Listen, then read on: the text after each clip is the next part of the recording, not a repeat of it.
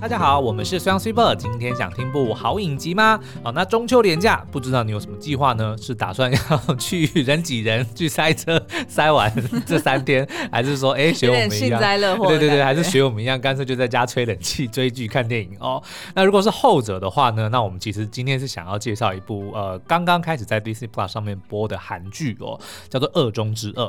那它其实是接 Moving 异能后面，嗯、因为其实大家都知道这部影集就异能的这个评价非常的高哦，然后我们也做过非常之多的介绍跟推荐哦，所以大家可能在想说哇，那这个之前《浪漫医生金师傅三》看完哦，有恶鬼可以看，那恶鬼看完哦，有 Moving 异能可以看，那 Moving 异能完了呢，嘿，刚好这个二中之恶接的还算蛮不错的哦，可以让大家无缝接轨。那这个影集呢，呃，我觉得跟 Disney 最近好像开始有一些尝试不同的这个上映的模式哦。像以前哦最长的都是对节奏，都是比如说一周两更，对不对？两集，然后甚至早期还有一周一集的那一周一集，对。但是呢，从大概异能开始呢，他就是第一次一周就上七集，然后接着就两集两集播，然后最后一周上三集哦。我觉得他可能就是有抓到一些这个还不错的这个模式哦。所以《二中之后》呢，它是十二集的影集，那第一个礼拜呢，他就上了三集哦，然后所以接下来就是会呃两两集两集的播，然后播到最后一周的时候又是上三集，所以其实很快，大概一个月左右就会播完哦，所以就建议大家赶快去追。那这部影集呢是呃刑侦的犯罪题材，所以你在想说啊，这个这么多什么影集都买要拍刑侦，然后都要有警察，对，像我们自己的剧也有警察。其实 Disney Plus 上面另外还有一个也是刚刚上映的，也是。警察，但是呢，他是讲汉江警察，oh. 就是水上警察。这个我看了也蛮妙的，因为他是全向右演，然后是喜剧，嗯，所以我觉得，我觉得如果就是想要看不同类型的题材的人，我我也蛮喜欢那一部的哦。那但是今天二中之二呢，它是挑战算是比较少见的刑侦犯罪的影集的题材哦，就是卧底。嗯，那卧底呢？我其实我很爱看卧底，我非常喜欢的作品，当然两大电影就是《无间道》跟《龙虎少年队》。如果可以把这两出结合在一起，就太好了哦，对不对？是，但我觉得很难，因为他们两个基本上就两个极端，《无间道》就是极度的沉重，然后极度的残酷；嗯、那《龙虎少年队》呢，就是极度的荒谬，极度的有趣。所以你说要把两个放在一起，我觉得有点困难啦。但是我觉得《恶中之恶》呢，有稍微做到一点点，嗯、但是它不是走喜剧调性，嗯、可是因为我待会会讲到它的一些设定跟设定，就会让你忍不住会心一笑。但是为什么卧底这么难拍？我觉得有一个很大的这个原因，是因为呢，通常观众都一定知道。卧底，有人在卧底，对，对，警察在卧底，对，通常都是这样，就全知者的视角。哎，对对对，就连你看《无间道》，我们也知道说，嗯、哦，警察卧底，黑帮也卧底，然后两个人互就是互相互互卧，对不对？嗯、所以呢，在这个全知的情况之下呢，最常出戏的就是你这么明显，人家怎么会看不出来你是卧底，对不对？你这样子，人家怎么会不知道你是谁？然后就会觉得出戏，然后觉得荒谬。对，对因为你看的，然后我现在刚刚突然又想到，为什么近年来的这个卧底剧越来越难拍，就是因为科技的进步，你什么都藏不住，你怎么可能藏得了你的身份呢？哦、对，所以你看，像我们刚刚讲的一些经典的《无间道》，都是在比如说九零年、两千年左右啊。所以呢，这个二中之二就很聪明，把它设定在一九九五年。我觉得这是他厉害的地方，因为他后面当然就会出现说，哦，这个男主角的身份可能会要败露，对不对？嗯、然后就发现说，哦，原来网络不是那么的发达，所以他其实查不太到他是谁。而且我强烈怀疑这个编剧或者这个导演一定很爱港片，哦、然后而且呢，就是一定是那种就是八零跟九零年代的港片，然后他可能看着他们长大的。哦，对，因为他的那个风格，第一场戏其实就是一个群斗。对不对？那当然是呃，我们他是有点是先从未来的事件讲起，嗯、所以我们就看到这个倒叙法，对倒叙法，他、嗯、是双男主角加一个女主角，然后他们就在一场混战中，然后就相遇了。对，所以我但是我们都已经知道他们各自是什么身份，所以想说那到底发生什么事情会让他们乱斗，而且到底是互相帮忙还是互相打，看不出来，因为一堆人啊，就是各打各的，但是他们相遇之后是要互相拯救还是要互相？杀就 就还看不出来哦，但是那一场戏其实就超有港剧警匪黑帮片的那一种紧凑，跟那一种混乱，跟那一种残暴感，就是血腥跟暴力，其实是看的蛮蛮重的，打的拳拳到肉。我自己是看的很开心，可是我觉得重点呢，其实在那一些呃他凶残的场景之后，我觉得他剧本真的是写的很好，因为后面就会直接倒叙回对。两年前，就是这一切怎么开始的。我就先稍微讲一下剧情好了，《恶中之恶》的有两个。个男主角，那第一个呢是由池昌旭所饰演的，叫做朴俊墨。嗯，那他是一个警察，那就为了要破获一个横跨韩国、中国跟日本的贩毒集团哦，要冒险去成为卧底。那但是奇妙的是呢，通常这种情况呢，就是啊，你如果要去卧底，不不外乎就是因为这个，比如说很想要呃伸张正义啊，然后怕这些毒品会危害什么人之类的。但是其实并不是他的 目的，他就是要升官。可是他为什么要升官呢？他设定说，这个朴俊墨他的老婆也是一个警察，不只是个警察，他的官阶还比他高，他赚的钱也比他多。而且呢，他的岳家就是他老婆的家人，娘家们哦，哎、欸，每个人都是警察，爸爸是警察，哥哥是警察，而且都是高阶的，而且都是高阶的警官，所以呢，他就会让我们的男主角倍感压力，因为他就被设定为是一个没有出息的乡下警察。但是这个其实有一个理设定，他的爸爸是毒贩。是吸毒的，所以就可能这样子的角色呢，的确在这个警界，即使加入了警界，人家也会认为说，那你可能我不能信任你啊，对不对？哦、如果要你抓你爸，你会抓吗？或者如果就是你爸出了什么事，就是可能有一点污点，对你能够保持公正吗？所以就是他其实一直不得志哦，并不是他本人的能力的关系，嗯、可是就因为这样子，所以就让他在老婆或者在岳家面前，就好像有点抬不起头来。虽然他老婆从来都不介意这件事情，也都表现表示说这个根本就没有关系，可是我们都能够感受到，就是男人的那种苦。就我算是运气很好的，就是我的岳父岳母岳母都对我很好，然后也都没有质疑过我的能力，就说我能够照顾我老婆的这个能力没有被怀疑过。但是我可以想象，就是如果今天自己就是。而且我在看第一集的时候啊，嗯、他虽然没有明讲，但是观众应该是可以推测的出来说，就是这个男主角为什么这么倍感窝囊。嗯，然后原因应该就是他们应该曾经这对小夫妻。住在就是岳父家过哦，曾经应该是有一起住在这个女主角她就是还没有出嫁之前的房间里面。嗯、是好，那这个我就可以分享一下。这个呢，的确对男人来说是一个很大的压力。我我曾经跟 Super 讲说，我们后来为什么决定要买第一间房子？反正就是我回台湾之后，我跟 Super 不是就同居嘛，对不对？然后后来我们就结婚了。嗯、结婚之后呢，因为就是住在台北市实在是有点太贵哦，所以我们就的确就我们一开始是租房子，租在我公司附近。对对对，住在那个一零。附近一个国宅哦，嗯、那反正就是因为房租真的是有点贵，所以我们就决定搬回中和的娘家先住着，然后一面找房子。对，那我们在那边住了差不多一年哦，哦，真的是不是说住的不舒服，是那个心理压力。然后有一天真的让我 snap，让我崩溃的一件事是什么？就是我在洗衣服，然后我在晒衣服，晒晒晒呢，突然看到我小舅子，就是我老婆的弟弟的一件内裤，然后我就在那边很感慨说：天哪！堂堂一个男人，然后我要在我的老婆的娘家帮我老婆的弟弟洗内裤，其实那个感受真的很强烈，你知道吗？就就真的让我觉得说我不能这样。而且这件事情还不是说是我弟或我妈指使你要做这件事情，嗯，并不是故意的，对，对并不是的。嗯，然后而且我家。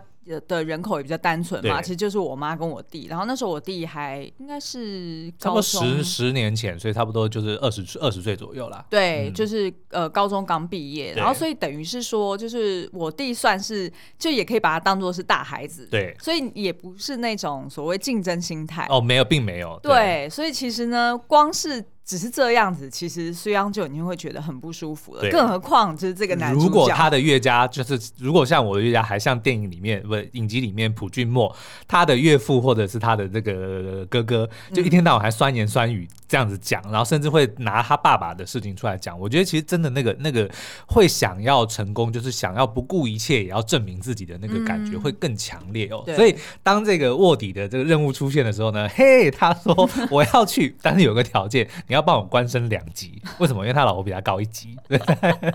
但是我觉得他就傻傻的，因为通常这个卧底呢，不可能那么快结束，对不对？嗯、所以呢，他如果用 absolute，就是这个叫做什么净值的方式来跟人家谈两阶，你如果像我们的这个无间道，哇，逮了三年之后又三年，三年之后又三年，都十年了，你怎么认为你老婆不会升升官，对不对？结果卧底结束之后呢，升两阶，恭喜恭喜恭喜，然后但是呢，你老婆升了五阶。所以代表这个普剧墨还没有 还没有有机会看到《无间道》，因为他是差差九年嘛，对，然后所以他就傻傻的。没有，我说如果是我要谈判，就是说我可以做，但是呢，就是事成之后呢，我要确定我的官阶比我老婆大大一截，这样不管我老婆生多少，我都能够升比他高一截，不然不是白搭，对不对？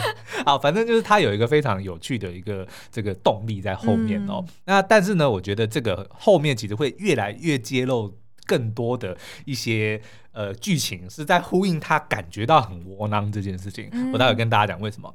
那他的这个演对手戏的呢，就是犯罪集团的这个首脑哦，他是由这个魏和俊所饰演的正气铁。那这个魏和俊呢，他另外有一个名字叫做魏甲俊，就是、那个甲字看起来像瞎子的瞎。对，我知道。对对对。第一次看到的时候就想说，这个这名字到底是要怎么念？对对对对，而且怎么会有人 想要叫自己的名字叫瞎？所以我刚刚一开始知道他叫夏魏贤，因为他姓魏，然后又有一个瞎，叫他瞎魏贤。没有，他那个字念甲，嗯、所以另外有个翻译叫做魏和俊哦，也是好像比较常见的一个翻译啊。但是都跟海鲜有关。啊，对对，不是。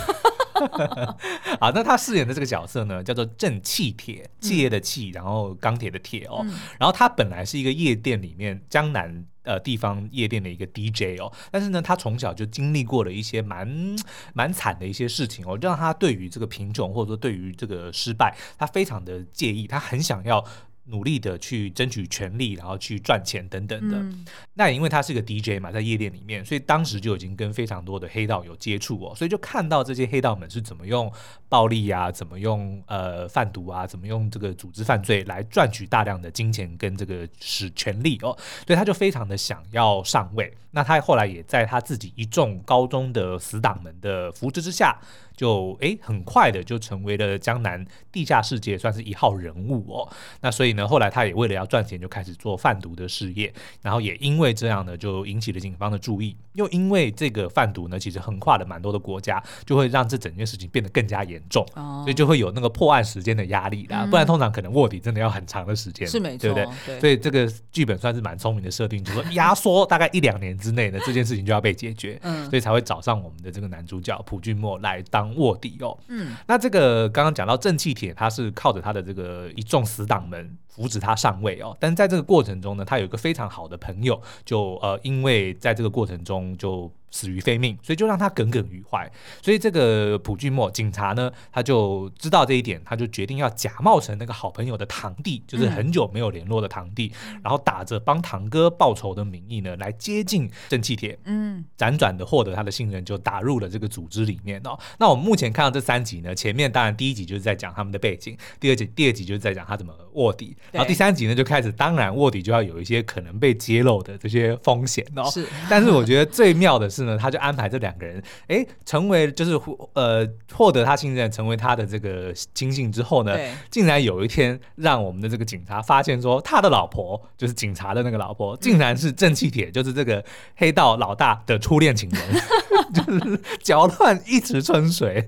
然后呢，其实我们也发现这个老婆有暗藏一些秘密啦，嗯、比如说他们之间的那个初恋的定情信物呢，哦、当初老公有发现，在他的首饰盒里面藏了一条项链，对，上面。这个十字架，嗯，那老婆就若无其事的说啊，这个是高中教会发的，嗯，所以就我就把它留下来了。后来却揭露说，no，这个是他买的对链，送了一条给他的这个 初恋的男友哦，所以他也是就是想要去隐藏这件事情哦，意意味着就是说，哎，这个老婆其实对于初恋情人还是有一点放不下的。对，那刚刚前面提到这个男主角一直觉得很窝囊这件事情呢，当然就要透过说他卧底的这个对象黑道大哥。竟然喜欢他的初恋情，初喜欢自己的老婆，而且两个人是初恋情人，对这个我觉得就是一个非常妙的一个安排。为什么呢？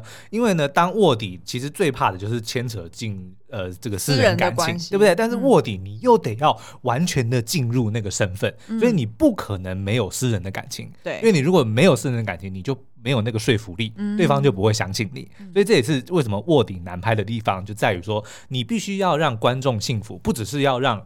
角色里面的角色幸福说：“哦，你真的是卧底卧底的那个角色，对你自己本人也得要相信啊，对不对？嗯、可是就是因为有这样子这个双重性格、双重人格的这种挣扎，对，才会让影集好看。但是这件事情非常难做到。”要么就是破绽太多，要么就是演员演的不够好。嗯、可是我觉得《二中之二》至少至少我目前看到池昌旭，我非常喜欢他这次的转变。他以前一直大部分都是演一些偶像，斯文一点。对，因为他的他的长长相呢，就是非常清秀，眼睛很大，所以一看就不是那种坏人的模样。他就是走那种走那种偶像路线，对不对？所以这一次呢，他就是卧底成黑帮的那个差异。重点是呢，他下了非常多的苦功，不管是练身材，哦，哦非常养眼。然后呢，打的、哦、非常养眼，对对对，非常养眼，而且打的呢很利落。哦，要打要摔要踢要被打，全部都是拳拳到肉，就是让你看的会很幸福说。说哦，他真的就是他所演的那个角色。所以是不是打的真的就是跟那个就是我们习惯看的港片真的很像？对对对对对，它那个节奏也很像。是的，是的。然后呢，就是它不是那种港片武侠的那种。过高来高去那种，并不是真的，就是那种拳拳到肉的打，嗯，就是乱斗型的那种打，然后真但是就打的很过瘾啊，对。可是呢，我觉得厉害就是这个池昌旭饰演的这个警察，因为呢，他刚刚讲说他必须要有这个双重人格嘛，对。对，然后他就常常会在我们的这个。魏和俊的面前呢，就会得要承受很多他在批评自己的一些 一些，因为他假冒不是他嘛，对不对？但是等于他另外就是创造了一个呃假的假的身份，然后然后也是让这个黑帮老大看到的，就是这个初恋女友后来嫁老公的那个脸是长得不一样的，没错，因为这样才不会认出来是自己嘛。对，那但是呢，因为这个初恋老大，黑帮老大当然就会觉得说啊，初恋女友没有跟自己在一起，这个这个有很很矮叶，对不对？对啊。而且就觉得怎么会嫁给怎么会嫁一个警察，嫁一个乡下警察？所以他就当着我们这个池昌旭的面前说：“我这个初恋女友应该是要嫁给好有钱人，好好的享福的，怎么会嫁一个没出息的乡下警察？” 就当着他的面在讲哦，那当然就让他很不是滋味啦。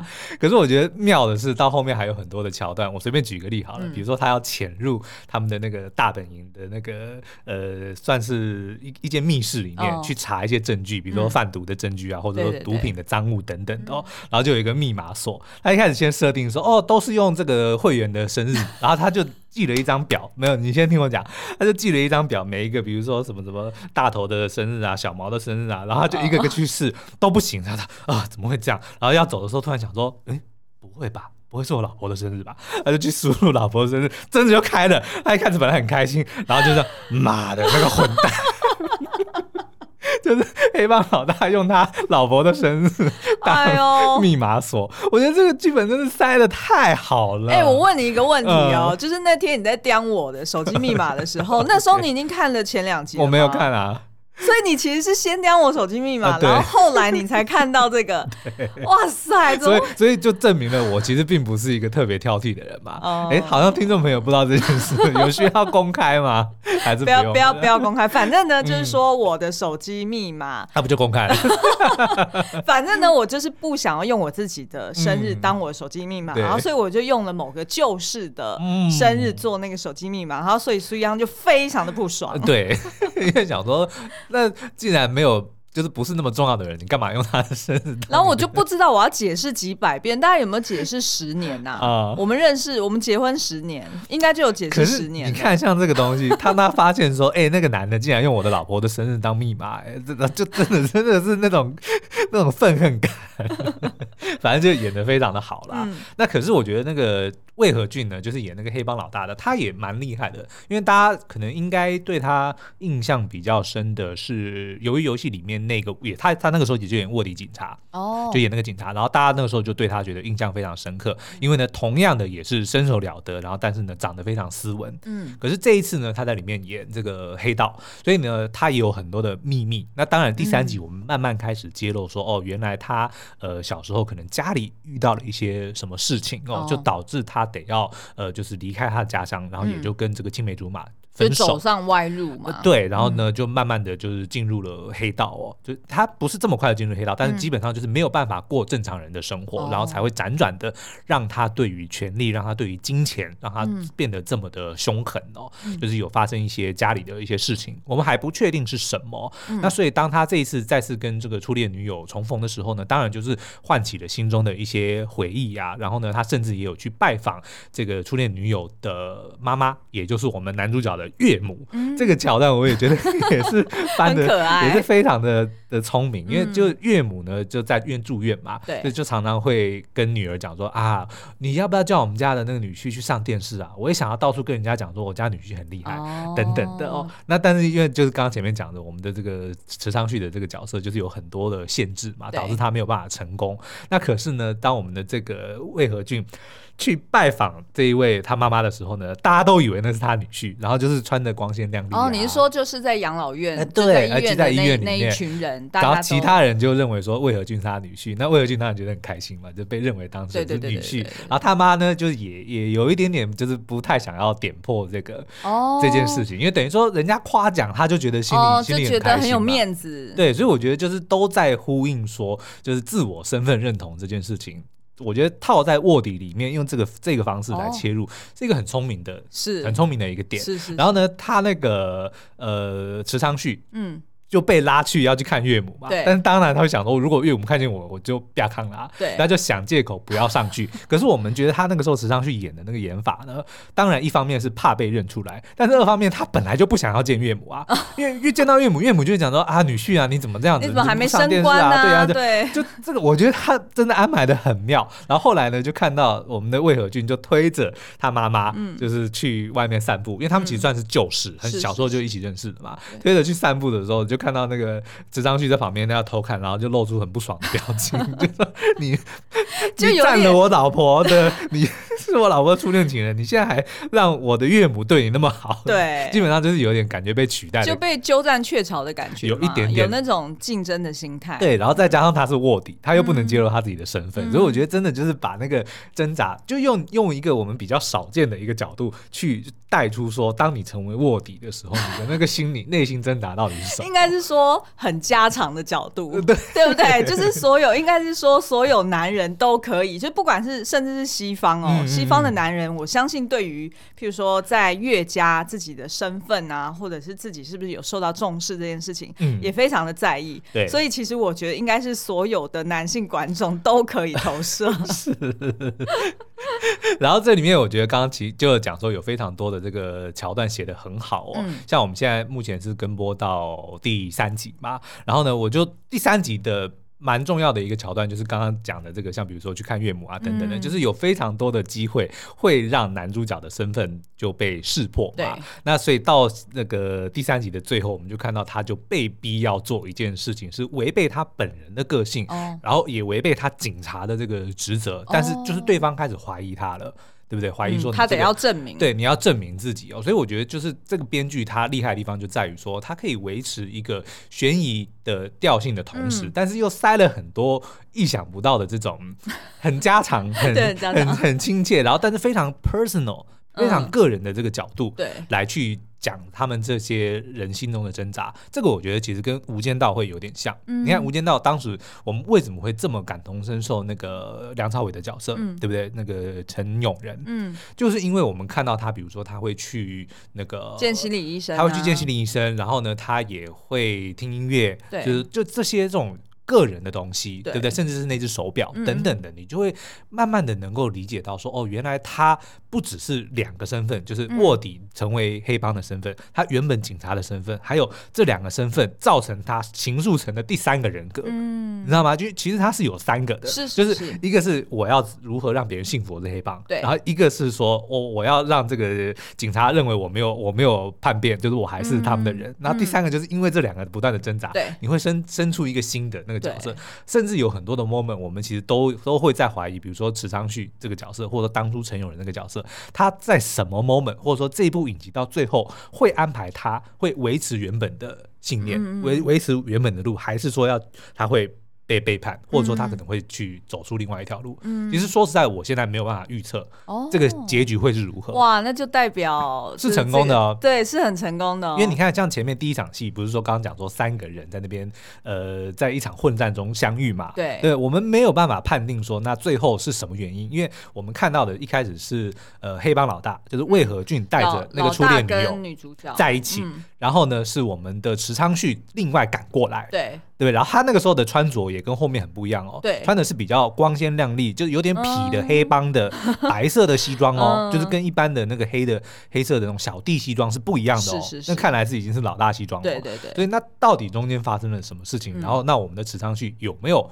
黑化有没有背弃他的这个原本的理念？嗯、然后我们的魏和俊有没有白化？有没有被洗白？然后、有可能因为他可能想要做好人呢？对，因为其实是啊，我们就是有看到 那像比如说那个岳母就就有呃问我们的那个魏和俊说：“和俊啊，你一定要做坏事吗？” 哦，他知道他已经谣传就是都传说他在混黑帮嘛，哦、对不对？那所以他当然有试着去解释说：“哦，我那个不是黑帮哦，我，我们只是夜店啊。”他只说我只是一个社团。因为呢，我们经营这个夜生活事业的人呢，都会被人家欺负，都会被人家瞧不起，所以我必须要组织一个社团来互相帮助。所以他当，但是我们都看到，就是他杀人放火、什么贩毒都无恶不作啦。对。但是其实某方面，我们觉得这也是刚刚讲的这些理设定，他们每个人背景成长的这个过程，你都会看到说，他们原本有自己想要成为的模样。对。但是因为这个某些事情，不管是家里发生什么事，或他爸爸变成毒虫，都会都会。压抑他们，对不对？不管他原本是在黑帮还是在警察，你都可以看感受得到说，说哦，他们其实并不是在原本的位置，并不开心，哦、对，对不对？那当时，但是当他们比如说黑帮接触到初恋情人是警察，他有没有可能被洗白？我觉得是有可能的、啊，啊、当然，对不对？因为说实在，如果他今天要破获跨国的贩毒集团，嗯、当然擒贼先擒王。如果今天能够靠着美色 美人计，如果能够软化，或者是去直接去。攻略攻下最大的那个黑帮的老大，嗯、然后让他去把下面的人一把全部抓出来，嗯、那不是最方便嘛？嗯、而不是让老公去冒这个险，嗯、对不对？其实是因为老婆后来当她发现老公在卧底的时候，嗯、其实是有尝试着想要去帮老公，就说这个太危险了，哦、那有没有什么别的方法可以去执行这个任务？嗯、那所以如果当她发现说，哎，这个旧情人对自己还有感觉，嗯、然后自己也有可能可以影响他，然后发现他哎，可能内心里还是。有与当时年轻的时候善良的一面的话，那我觉得这也许是一个很不错的剧情的发展，是看初恋情人如何去融化我们的这个残暴的黑帮老大。可是我跟你说，这时候问题就来了。池昌旭这个角色呢，他就是为他就是需要证明自己，而且呢是要靠自己证明自己，而不是别人的帮忙。所以如果当他发现说，哎，我老婆跟他的初恋情人很有可能两个人自己就会解决这个犯罪问题的话，那那我怎么办？我的价值在哪里？对啊，到时候。我真的是人财两失，对不对？如果今天这个我老婆破了这个案子，不是我，我没办法升官。那我老婆是因为靠着跟旧情人旧情复燃 去破这个案子，我没有升官，我老婆也没了，对不对？那我还能干嘛？有可能，所以那我就直接接替正气铁的位置，我就上位了，我就变成黑帮老大，就如同正气铁去接任他原本的老大的位置。所以我觉得这个哦，搞不好会这样子发展。因为后来就是看完第三集之后，就是发现说哦，两人开始出现一些转变的契机的时候呢，你再会去套回前面的一开始的。那那场戏，那就是《无间道》啊，对不对？刘德华跟梁朝伟他们彼此想要成为对方啊，对对对对，我也想要当好人，我也想要当坏人，对对。但所以所以事实上就是，或许他讲恶中之恶，就等于是说，你懂我意思吗？哎，就是对表面上的那个恶，表面上的那个黑帮，嗯。只是表面上你看到的，但是其实真正的那个邪恶，或者是真正的那个恶意，嗯，其实藏在那个里面。就是说，因为自己的对于自己的不，那叫什么、啊，没有办法，无能为力，对，无能为力。嗯、然后，所以我可能内心就有一个恶的种子就萌发出来。哎、哦，这个我觉得不错哎，因为到底什么是恶中之恶？因为呢，你会发现。至少在很多的影集里面呢，如果是纯粹的坏人，其实一点都不有趣，是对不对？所以呢，就是你会发现坏人们都会被设一个理设定或者一个背景，嗯、比如就连 Thanos 好了，嗯、漫威那个 Thanos，、嗯、你都会认为说，哎，他虽然很狂，对不对？他要杀掉一半的生命，但是他有他的理由，是对不对？就是你不会觉得说他，而且也会觉得那理由其实是合理的。某方面来看是是可以的，是是是，是对的，但是也许手法太过偏激，嗯、对不对？但他的出发点是对的。那也因为这样呢，那。所以不会有纯粹的坏人。所以那个什么 Christian Bale，嗯呃的那个屠神者、屠神弑神者、弑神者，其实也是啊，就是他他觉得说神都没有办法拯救他的孩子，那他就要把神给杀光。对。换句话说呢，如果没有纯粹的邪恶，那恶中之恶就是什么？就是你刻意为之，嗯，对不对？当你明知道这是一件坏事，然后你还是一定要去做，就是你，你才会变成恶中之恶嘛。对，因为你看，可能比如说正气铁，他出一开始我们看到他是坏人，嗯，但是了解了他的这个背景凄惨的背景之后，你认为说、嗯、哦情有可原，他成为坏人是不得已的。但是那如果假设真的如我们所预测，池昌旭变成坏人，那他就是知道这件事情，而且他当初是为了要阻止他才加入黑帮，可是他最后却选择取而代之，那这个就是所谓的恶中之恶。是啊，哇，对不对？而且呢，就是片名一定要呼应的是主角嘛。对不对？哦、所以其实这个恶中之恶的里面的第二个恶，其实就是池昌旭。哦，这么一说，好像也。是不对哦，就是对的。好了，那这个二中之恶呢，在听完我们这样介绍之后呢，嗯、虽然讲了很多的剧情，但是我告诉你，当你自己去看，把它这个一气呵成，把我们刚刚这些剧情剧情的 plot point 呢串起来看的时候呢，真的非常的过瘾，嗯、而且它的钩子很多，很会、哦、很会塞钩子，哦、就让你觉得哈，现在怎么办？他是不是会被发现？比如说岳母那个突然说，对对对呃，他说老大，我们要去哪里？我们要去医院，然后就啊，血 会被岳母看见，因为他变他贴身保镖，他变他贴身保保镖这件事情，就真的是很会塞。然后呢，加加上这两个演员魏和俊跟池昌旭，我觉得这一次呢，真的就是突破他们以往的表现，嗯，就真的会让你觉得说。很想要看到他们之后会怎么样互动，然后会不会如我们所预测的，会不会出现立场转换？哦、我认为一定会，然后就会环绕在那个他老婆初恋情人的这个角色身上。对对对对对，就一定要想办法塞一个东西，让他们两个串在，就是说就是留在一起。对对。好，那所以呢，这个恶中之恶呢，它一共就有十二集哦，嗯、然后呢，首周跟最后一周都会三集，中间就是每周三更更新两集哦，嗯、所以呢，其实很快就会播完。那如果你也想要跟上，或者说你看完一。Moving 之后，不知道要看什么，我们就很推荐 Disney Plus 上面的这个《恶中之恶》，而且重点是这个魏和俊长得超像许光汉，真的。是的，是的，他只是在粗犷一点点的许光汉，对，就是某些角度，你真的讲说哈，光汉是你，就是啊，你不是才要去韩国吗？你怎么就拍出来了？就觉得许光汉现在去韩国应该是拍影集，对，他可以跟魏和俊演兄弟，对，搞不好两个人可以搭在一起。好啊，今天节目就到这边喽，我们下次再见，拜拜。